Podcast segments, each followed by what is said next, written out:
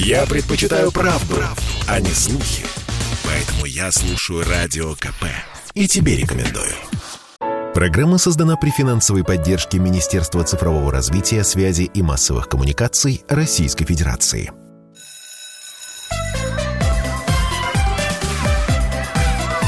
Родительский вопрос. На радио «Комсомольская правда». Добрый день, как всегда. Доброе утро, добрый день, добрый вечер. Говорю я вам, 11 часовых поясов. Каждый слушает нашу программу в то время, когда ему удобно. Я Александр Милкус, ведущий этой программы.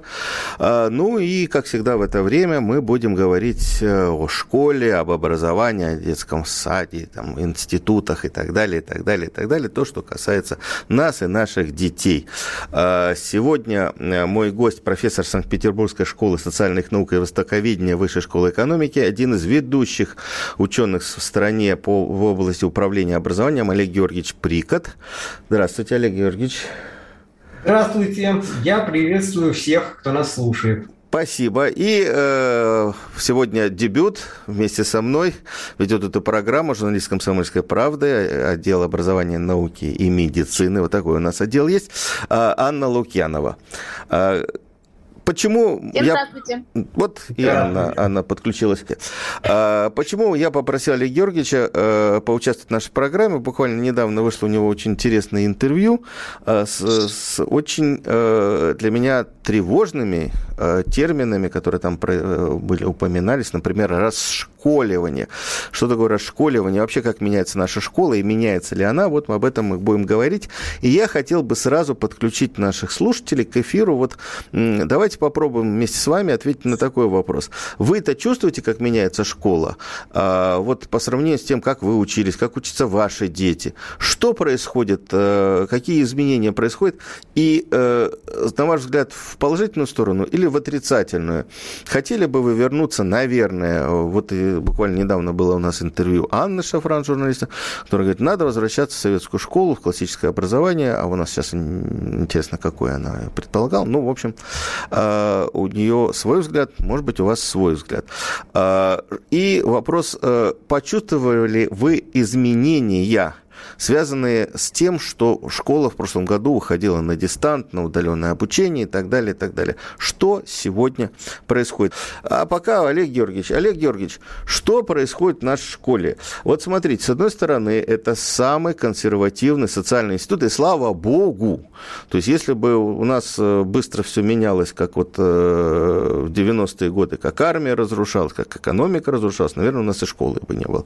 Школа выдержала, школа а, сохранилась э, и в 90-е, и в 2000-е, в общем-то, достаточно в неплохом, на мой взгляд, состоянии, но при этом вот парадокс этого э, социального института. Школа меняется постоянно. И, конечно, школа 80-х, 90-х, 2000-х годов и нынешних, это, в общем-то, на самом деле, если взглядеться, на мой взгляд, это абсолютно разные вещи. Ну, во многом разные вещи. Как вот вы считаете? Спасибо, Александр Борисович, э, потому что вы задали такой вопрос, на который можно отвечать до утра. Вот. Но я, прежде чем начать свой ответ, я хочу вас, вас поблагодарить за то, что меня пригласили и поставили в один ряд с, с такими замечательными людьми, которые на вашу передачу уже выступали. Ну, например, там Владимир Александрович Мау, э, Ярослав Иванович Кузьминов, лидеры нашего образования, бесконечно уважаемый мной Анатолий Георгиевич Каспаржак. Ну и наиболее как бы ответственно то, что, я так понимаю, наша передача сразу после передачи, где вы брали интервью у президента Российской Академии Образования Ольги Юрьевны Васильевой, так я понимаю. Спасибо Это вам на прошлой большое. неделе было, да за то, что, за то, что вы скромного... Давайте по делу. Да. Значит, э, я хочу вот что сказать, э, что я в двух ипостасях буду выступать. Во-первых, профессор высшей школы экономики, а во-вторых, отец э, девятилетнего ребенка девятилетнего сына. И поэтому у меня постоянные вот такие терзания будут вот. Э, ну, а по поводу того, как меняется школа, и что школа – самый консервативный институт. С одной стороны, да. С одной стороны, школа меняется очень медленно, и э, когда говорят, что вот у нас бесконечные образовательные реформы, на самом деле я глубоко убежден, что за последние тысячи лет было всего три образовательных реформы. Эм, э, первая образовательная реформа, даже не три, а можно сказать две. Первая образовательная реформа, когда Йоган Гутенберг изобрел книгопечатание, появились книги и массовая школа. Потом Яна Москаменский это оформил. Прошло 300 с лишним лет, и вторая образовательная реформа глобальная связана с информационным взрывом, когда все меняется. Поэтому... То есть нам, нам все-таки пришлось жить в эпоху серьезных перемен. Тысячу лет, да, в общем-то, ничего поэтому... особого не происходило, а тут, знать тебе. Поэтому, понимаете, происходит очень интересная вещь. Вот та классная урочная система, та школа, которая придумана, ну, по такой уже прозрачной легенде Яном Осом Каменским, она продолжает существовать, где учитель царь учебного процесса, который говорит правильно, неправильно, где э, со времен классической немецкой гимназии главная ценность – это так называемые фундаментальные знания. И эта школа, ну, конечно, наши слушатели могут как бы со мной не согласиться, но эта школа, она, к сожалению, все меньше и меньше соответствует а, вот этому э, быстро текущему времени ВУКа, когда мир неопределенный, мир скачкообразно изменяющийся, и школа, она, ну, это определенная школа, да не просто школа, а и университет тоже в известной степени они контрастом э, все время с э, вот изменяющимся миром. И поэтому, если мы будем рассматривать школу э, отдельно как систему и систему образования, я соглашусь с Ольгой Юрьевной Васильевой и скажу, да, это самый консервативный институт. Но если мы все-таки системно подойдем и поймем, что школа – это часть мира – того же ВУКа мира, который нас окружает, то, наверное, мы увидим, что в рамках школы э, происходят изменения, которых мы очень часто даже не замечаем. Ну вот, э, понимаете... Олег Георгиевич, что... я вынужден да. вас вот прервать. Вы, вы два раза уже сказали ВУКа мир. Это э, что такое? Вы о чем? Я говорю о том, той реальности, действительности, в которой мы живем. Мы живем в мире, который очень быстро изменяется, когда очень трудно сказать, что будет завтра, понимаете? И когда умирает э, э, в классическом понимании стратегия, когда не имеет уже никакого смысла строить стратегии там, на 10-15 лет, когда программно-целевая логика планирования государственного – Э, сменяется э, проектной логикой, когда все как бы э, направлено, заточено на то, чтобы нам жить короткими проектными периодами, а не длительными программами, потому что приняв длительную программу, мы очень быстро забываем, зачем мы ее приняли и что там будет в конце.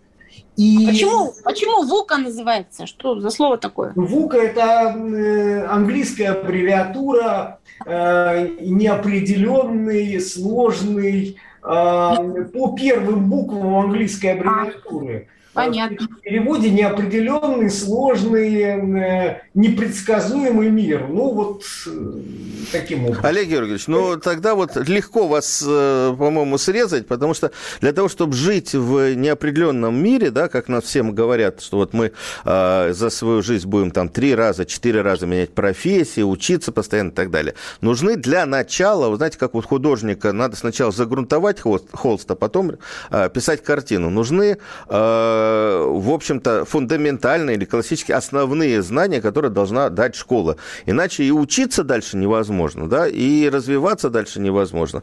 А, то есть в этой ситуации школа должна, вот на мой взгляд, а, остаться таким якорем с э, очень серьезным набором знаний и по предметам, там, по математике, физике, химии, которые, ну, биологии, которые должны дать возможность э, людям дальше выжить, да, но и эмоционально научиться общаться, коммуницировать, э, контролировать свои эмоции и тому подобное. Э, В это, вот что в, это, в этом случае там нам делать-то? Смотрите, я ни в коей мере не отрицаю ценность фундаментальных знаний. Но проблема заключается в том, сейчас не чему учить, а как учить. Ага. Потому что те, кого мы учим, они совсем уже другие. И когда ну, ваш замечательный гость Георгий Васильев говорит об осколочном сознании, то э, меня закрадывается крамольная мысль, а может быть это для нас осколочное сознание? Может быть оно у них целостное, просто оно другое, и мы его не понимаем – и здесь про это можно много говорить. Замечательный австралийский ученый Марк МакКриндл назвал поколение родившихся, родившихся после 2010 года поколением альфа. Вот о поколении альфа мы поговорим через две минуты. Я прервусь. У нас, к сожалению, будет два перерыва еще. Э, напоминаю, Олег Георгиевич Прикот у нас э, в студии э, профессор Санкт-Петербургской школы социальных наук. Родительский вопрос. На радио «Комсомольская правда». Работа не волк. Отдохни. Послушай комсомольскую правду. Я слушаю радио КП. И тебе рекомендую.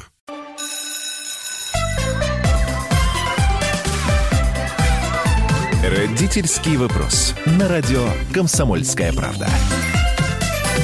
Мы вернулись в студию. Я Александр Милкус, Анна Лукьянова и наш сегодняшний собеседник, профессор Санкт-Петербургской школы социальных наук и востоковедения Высшей школы экономики Олег Георгиевич Прикот. Говорим мы о э, Нужно ли школе подстраиваться под нынешнее поколение или нет?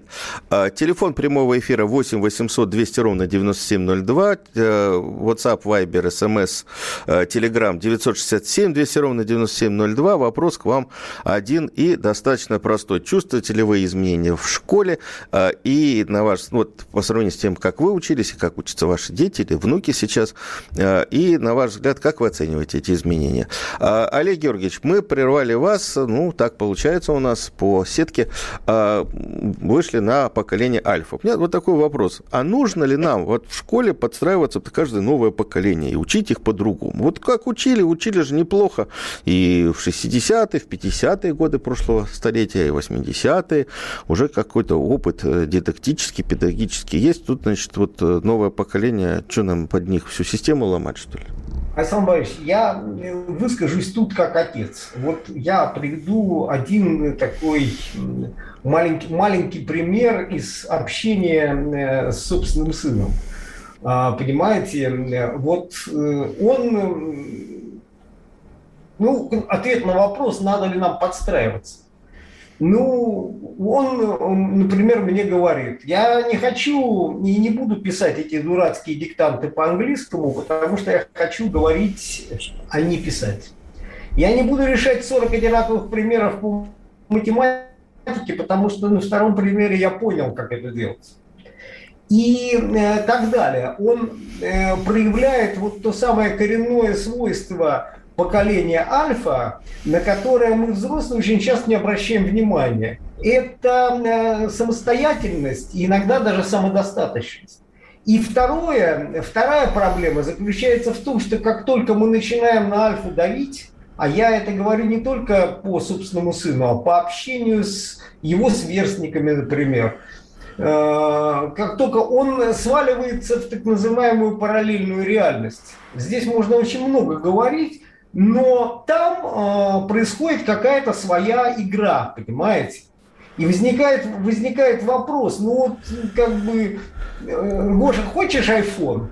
Ну, я раньше хотел, а теперь мы все не хотим, потому что мы себе придумали iPhone 3000 и показывает мне какую-то изрисованную картонку. Я говорю, а что это такое? Это iPhone 3000. А iPhone 3000 отличается от любого вашего iPhone тем, что он выполняет все мои желания. И выясняется, что весь класс во втором классе в течение месяца играет в это. Это реакция на то, что у них попытались отобрать мобильные телефоны, у кого они были.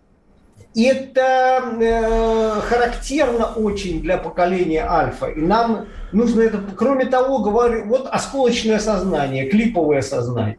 Ну, измерено, что у них концентрация примерно одна секунда в 10 раз меньше, чем у миллениалов. Но это не значит, что они не охватывают цел, цел, целостный мир. Просто мы за ними не успеваем, понимаете? Тогда возникает вопрос, а школе что с этим делать? А как школе... учительница? Как учительница справляется? Вот, наверное, сидит 30 таких альф с, альф, с айфонами 3000 самодостаточных. Как справляется с трудом, а скорее всего и не справляется. И здесь возникает вот этот самый вопрос, а кто будет учить и кто вот этот самый мир ВУКа будет э, проводить в школе, вот работая с альфами. И мы, если мы о начальной школе говорим, но вот я как профессор высшей школы экономики всегда говорю, что мы строим университет для них, потому что если они через 10 лет к нам не придут, то университеты естественным образом умрут. А они имеют такие гигантские возможности развития, мы можем ругаться, мы можем говорить, что это неправильно, что нужно методически и грамотно все делать. Но они имеют сейчас такие огромные возможности развития, что может так случиться, что когда школа начнет возвращать их обратно и слишком сильно на них давить, они просто скажут, знаете, вы останетесь сами с собой. Я уже начинаю слышать, как представители традиционной системы образования – разные, и наши, и зарубежные, начинают говорить, вы знаете, вот э, ректор Калифорнийского университета как сказал, мой университет развивается замечательно, мешают только студенты. Они постоянно чего-то хотят. Ну и профессора мешают. Вот если убрать и тех, и других, то мой университет будет блестяще развиваться. Или директор э, петербургской школы мне говорит, вы знаете, у меня такая красивая школа, только вы, пожалуйста, приходите в каникулы посмотреть, потому что детей, слава богу, не будет. Понимаете? А закон об образовании, статья вторая, нам говорит, что такое образовательная деятельность. Образовательная деятельность – это деятельность по реализации образовательных программ. Не по развитию ребенка, не по э, привитию каких-то знаний или воспитательных каких-то моментов. И возникает вопрос, а можно ли реализовывать основную образовательную программу без детей? В пределе, да, в пределе может случиться так, что это возможно. Олег Георгиевич, ну я вас вот, вот э, могу с вами поспорить. Знаете, вот вы э, основываетесь в своих выводах на, на э, наблюдении за своим ребенком, да, и его одноклассниками. Но извините, пожалуйста, ну давайте честно говорить, это ребенок из профессорской семьи. И я думаю, что и в школе он учится не в обычной, а в такой серьезной, продвинутой, где, в общем-то, под, подобраны и соответствующие дети. А если мы говорим про поколение, которое живет в небольших городках, ну им не до айфона и не до телефон 3000. У нас же проблема в том, что у детей ну, нету мотивации учиться. Ну, процентов 20-25 э, по исследованиям разных э, ученых э, в средней школе готовы учиться. Остальные просто не хотят. И дело даже не в том, что они там по-другому воспринимают информацию. Они просто не хотят учиться. Сам Борис, дело в том, что ну, мы с вами сможем поговорить за пределами эфира. У меня очень большой бэкграунд по поводу маленьких городков. У меня за 10 лет 22 региона, и маленьких городков было достаточно, и школ безумное количество. Я хочу сказать, что эта тенденция общая. И тут даже не важно, Петербург, это Москва или Новгородская область, или Ленинградская область. Ну, это ладно, это мы сейчас не будем с вами обсуждать. Я просто хочу, хочу сказать, что когда вы говорите, что дети не мотивированы, э, вы э, попадаете в э, институциональную ловушку и устроите такую сегрегационную систему. Дети, они в принципе, если мы говорим об определенном поколении, в этом смысле они мало чем отличаются друг от друга. Они индивидуально, персонально отличаются. Но в тенденции поколение, оно все-таки, э, это достаточно такая э, целостная общность. И поэтому говорить, что 20% мотивированных остальные нет, это неправда. Я с вами совершенно не соглашусь. Мы просто не умеем мотивировать. Мы не умеем учить. И вот здесь другой вопрос возникает, как это делать. У меня есть свои соображения по этому поводу. А относительно того, что я строю э, свои выводы на наблюдениях за своим ребенком, да, конечно. Но одновременно мы высшей школы экономики удивительно любознательная организация. Мы опрашиваем тысячи студентов, тысячи э, учителей. Вот недавно у меня прошли большие исследования, у меня порядка 700 учителей было опрошено. Мы опрашиваем детей, мы серьезно, серьезно э, базируемся на серьезных исследованиях. Я вас уверяю, просто нет времени подробно об этом говорить. Но э, наши исследования, результаты подтверждают результаты моих наблюдений. Олег Георгиевич, а, смотрите, тогда вот э, давайте с другой стороны зайдем. А, я вот последние лет пять наверное, ну, три-то точно, это видно по цифрам, да, а, вижу такую штуку, которая называется escape, или побег со школы, вот то, что, наверное, вы называете расшколиванием, да. 50% выпускников девятых классов у нас идут в колледже, а я вот недавно был в Владивостоке, и э, министр профессионального образования и занятости меня поправил. У нас, говорит, 60% уходят, не идут 10-11 класс. Это э, одна тенденция. Другая тенденция, 7% Э, в крупных городах уходят на семейное обучение. Уже 7, было полтора, два, пять. Сейчас э, открываются частные школы, открываются семейные школы и так далее. Можно ли это говорить о том, что вот э, чувствуют и родители, и вот дети из классической нашей такой консервативной школы осуществляют побег куда-то на волю, на свободу, туда, где можно Знаете, реализовать себя? Школ Высшая школа экономики вот под руководством того же Александра Георгиевича, а, а, Антона Георгиевича Каспаржака. Каспаржака, да, они в течение многих лет проводили вот эти исследования по побегу из школы, как вы говорите. И сейчас, да, сейчас ситуация нарастает как снежный ком. Это говорит не только о том, что у людей есть деньги, и они готовы вкладывать в образование детей. Это говорит э, очень часто о том, и мы опрашивали тех людей, которые забирают детей из школы, что они хотят, чтобы с их ребенком общались как с их ребенком, а не как с неким средним учеником. И вот это явление, когда индивидуализация сейчас углубляется и становится персонализацией, будет время, мы немножко раскроем, в чем разница между... Олег Георгиевич, давайте мы прервемся опять на новости. Я напоминаю, у нас да. в студии Олег Георгиевич Прикот, э, профессор Санкт-Петербургской школы социальных наук и востоковедения Высшей школы экономики. Буквально через три минуты после новостей мы вернемся в эфир. Тут уже есть острые сообщения. Родительский вопрос. На радио «Комсомольская правда». Послушай, дядя, Радио КП. Ведь недаром я его слушаю. И тебе рекомендую.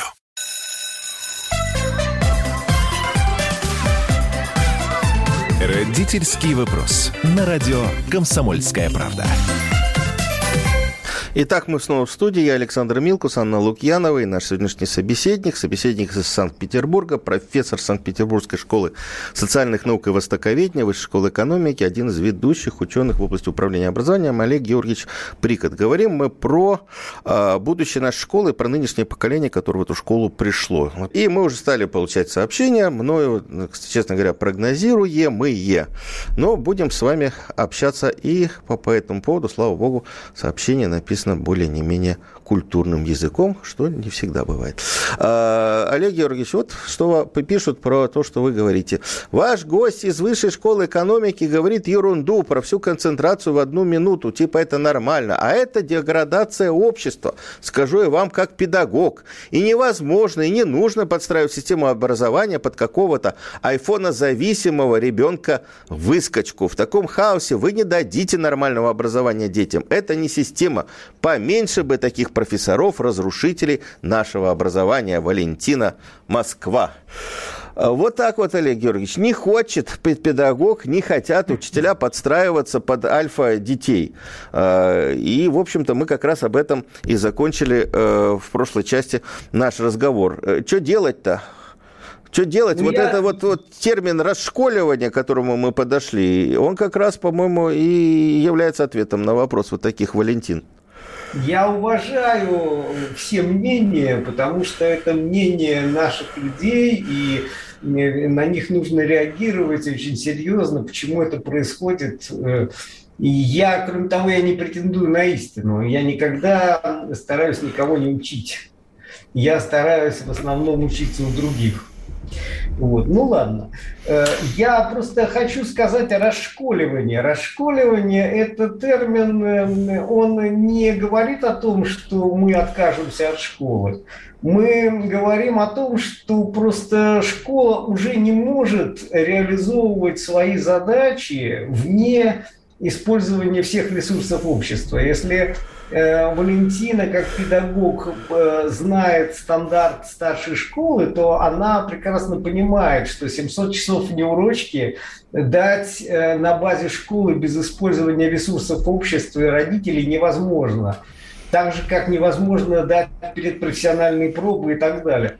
Поэтому, в принципе, даже для реализации наших новых стандартов, ну, прежде всего стандарта старшей школы, необходимо выйти школы за пределы. Ну а кроме того, чем больше ресурсов э, общество, окружающей среды школы использует, тем э, богаче, собственно, интереснее образование, в том числе и патриотическое воспитание. Потому что вот я, например, очень много работаю с такой замечательной системой образования, как система образования Ленинградской области. И я прекрасно знаю, что там есть такой замечательный район, Всеволожский район. Район реализовал концепцию район как школа.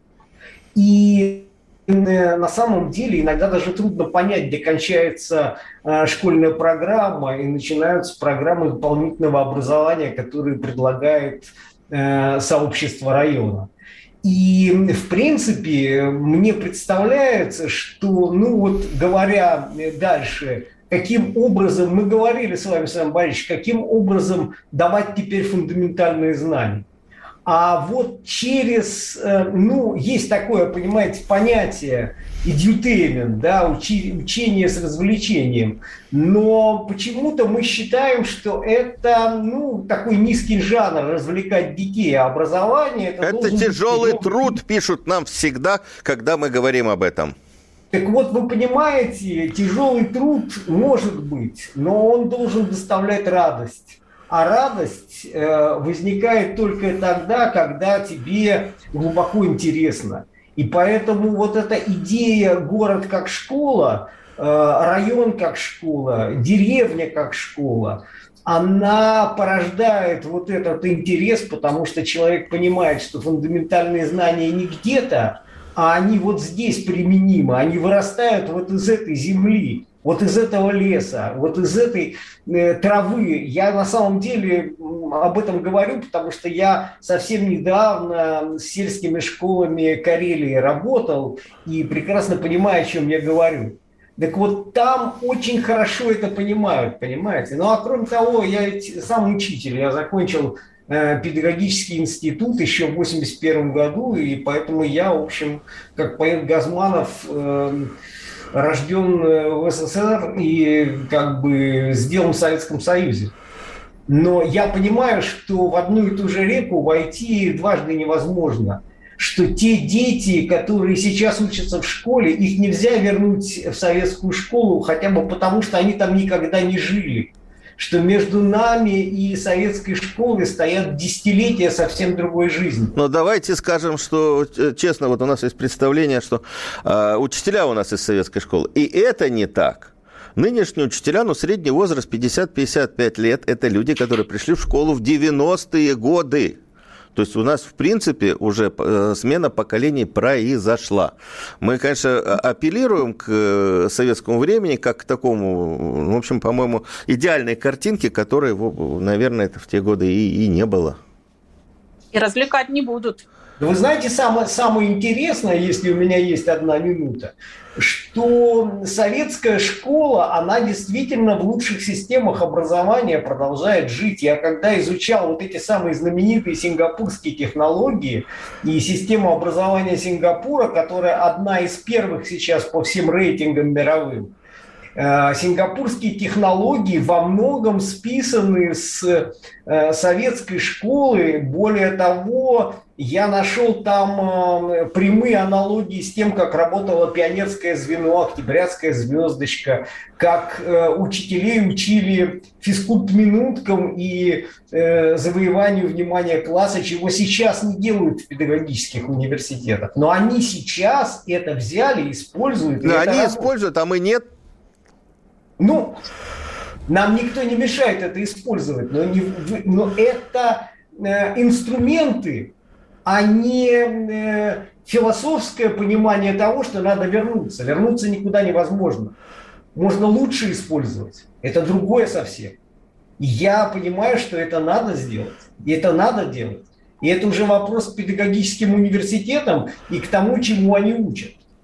Но это отдельный вопрос, это вопрос вообще педагогическое образование, это отдельный разговор в отдельной передаче, понимаете? Олег это Георгиевич, а, вот буквально недавно на этой неделе состоялся а, форум социальных инициатив, на котором Наталья Александровна Киселева, зам руководителя Департамента образования Москвы, и а, человек, который входит в 50 лучших учителей мира по версии Global Teacher Prize, вот в разговоре о школе будущего она сказала, что школа будущего – это там, где дети учат детей. Я, это следующий тезис, который я хотел э, произнести. Э, понимаете, даже не дети учат детей, а все люди школы учат все. Да, да, да. Вот Наталья Александровна именно тоже об этом говорила. Это, это как это... вот вообще получается? Я прихожу на занятия, и учитель слушает меня? В том числе. Ну, на этом построен серьезный перевернутый класс когда э, истина постигается вместе, но только э, без обмана. Учитель, и учитель, профессор в университете должен честно сказать себе, вот это я не знаю, а это знают они лучше меня, и это я восприму от них. Но это не значит, что я буду слушать молодых и молчать. Это значит, что я тоже их могу чему-то научить. А и они меня могут научить. И вместе мы будем двигаться э, гораздо быстрее. Да если там еще родители окажутся. А родители это кладезь на самом деле от того, что они не хотят сотрудничать школ, со школой, как показывает школьный барометр. Так это просто э, недоразумение, это непонимание одних людей школы другими. Но это можно преодолеть, попытаться преодолеть. Слушайте, вот ну, ну вот родители точно, мне кажется, не такой вот э, ресурс. Вот буквально я вчера ехал в лифте с коллегой, она сказала, господи, у нас э, в классе выявили коронавирусного ребенка, и все на две недели оказались дома на э, карантине. И я вынуждена вместе с ним сидеть, подключать Zoom, проводить уроки. Я уже считаю дни, когда я его отдам в школу и буду спокойно ходить на работу. Понимаете, в чем дело? Это как бы вечные вопросы, вопросы разговора, э, очень длительного, почему родители не сотрудничают э, так, как бы мы хотели со школой, но возникает вопрос, а школ-то как э, сотрудничает с родителями? Понимаете, я специально изучал ситуацию, как американские школы, ну, сейчас Америка для нас не пример, но это факт, как американские школы десятилетиями пытались заполучить родителей, как учителя сбрасывались э, на то, чтобы устроить для родителей пикник. И им удалось в течение десятилетий все-таки привлечь родителей к себе. А у нас как воспринимаются родители? Ну, давайте соберемся, скинемся по 3 тысячи или по 7 тысяч. И все, в общем, можете идти. И да, большинство я... родителей говорит, да, ну все, деньги сдали, мы пошли. Ну и в этом, да, и, и на этом роль э, родителей в школе нет, нет, и заканчивается. Диалог, нет диалога, понимаете? Почему ну, а нет зачем? диалога? Мы поговорим опять через две минуты, потому что у нас перерыв. Э, так, такая у нас сетка. Я напоминаю, Олег Георгиевич Прикот, Санкт-Петербургская школа социальных наук и востоковедения, Высшая школа экономики. Э, у нас в эфире. Продолжим через две минуты. Родительский вопрос. На радио «Комсомольская правда». Я слушаю «Комсомольскую правду», потому что «Радио КП» — это корреспонденты в 400 городах России. От Южно-Сахалинска до Калининграда. Я слушаю «Радио КП» и тебе рекомендую.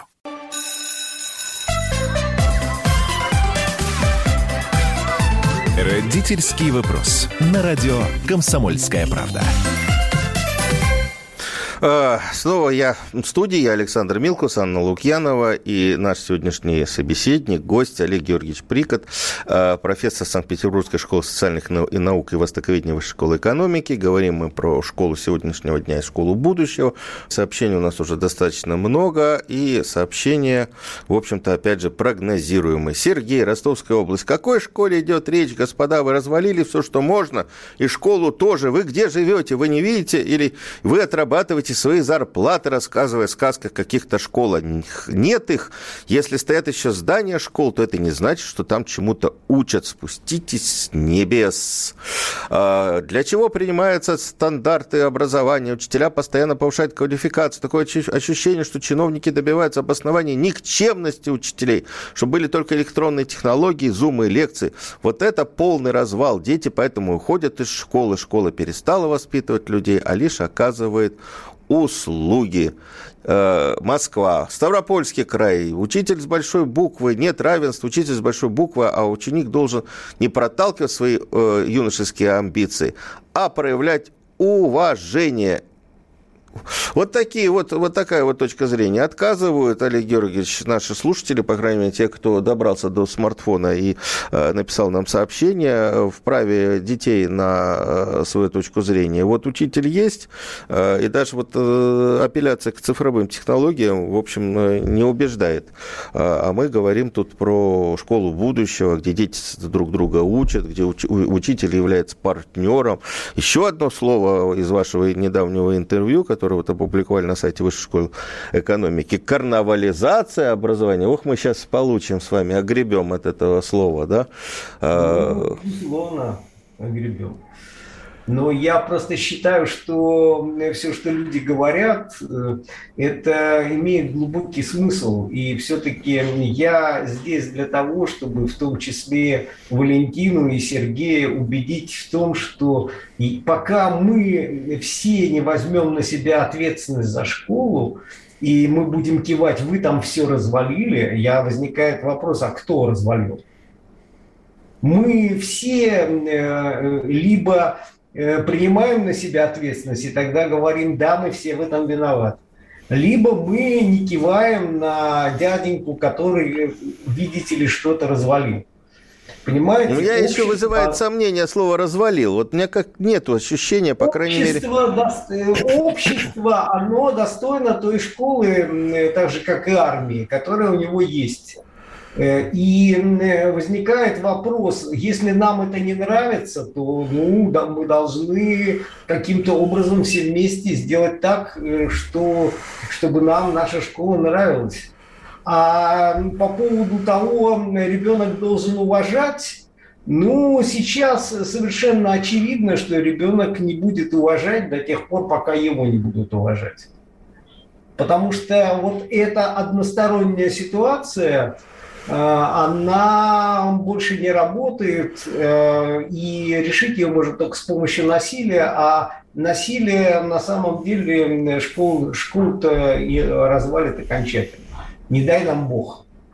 А как вот это насилие избежать в школе? Вот буквально э, события прошедшей недели. Мальчика в одном сибирском городе не пустили на уроки, заставили сидеть в кабинете психолога, потому что он пришел с хвостиком, с косичкой. Девочку, с, э, покрасившую, покрасившую волосы, не пустили на уроки, еще и унизили, и обхамили.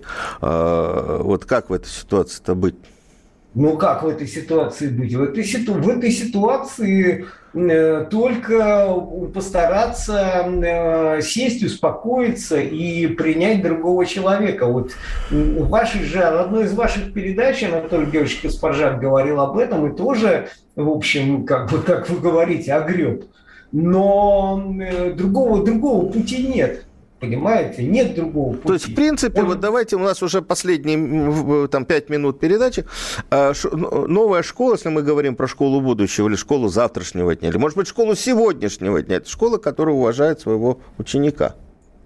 Которая, это, наверное, самое главное. Своего, которая не делает большой разницы между учеником, учителем, родителем, э, директором. Я придерживаюсь эм, в своей работе вот в университете максимы, все учат всех, все управляют всеми. А как же иначе, вот учитель, который иначе... стоит на пьедестале, и он привык стоять на пьедестале, и э, школа вот классно-урочная его туда поставила, и учитель вряд ли, ну, по крайней мере, человек там, с 30-летним стажем э, образования, он с этого пьедестала никогда не сойдет. Ну, я не знаю, я хочу сказать, что я знаю очень многих учителей из 30 и с 40-летним стажем, которые сошли с этого пьедестала и прекрасно себя чувствуют и чувствуют себя в своей тарелке. Понимаете, ведь всегда мы как бы киваем на кого-то. Но вот, уважаемые слушатели, я перед вами, я сошел с этого пьедестала, хотя не так давно еще на нем находился. Олег Георгиевич, а вот э, у меня дочь 6 лет, через год пойдет в школу, это как раз вот это поколение альфа.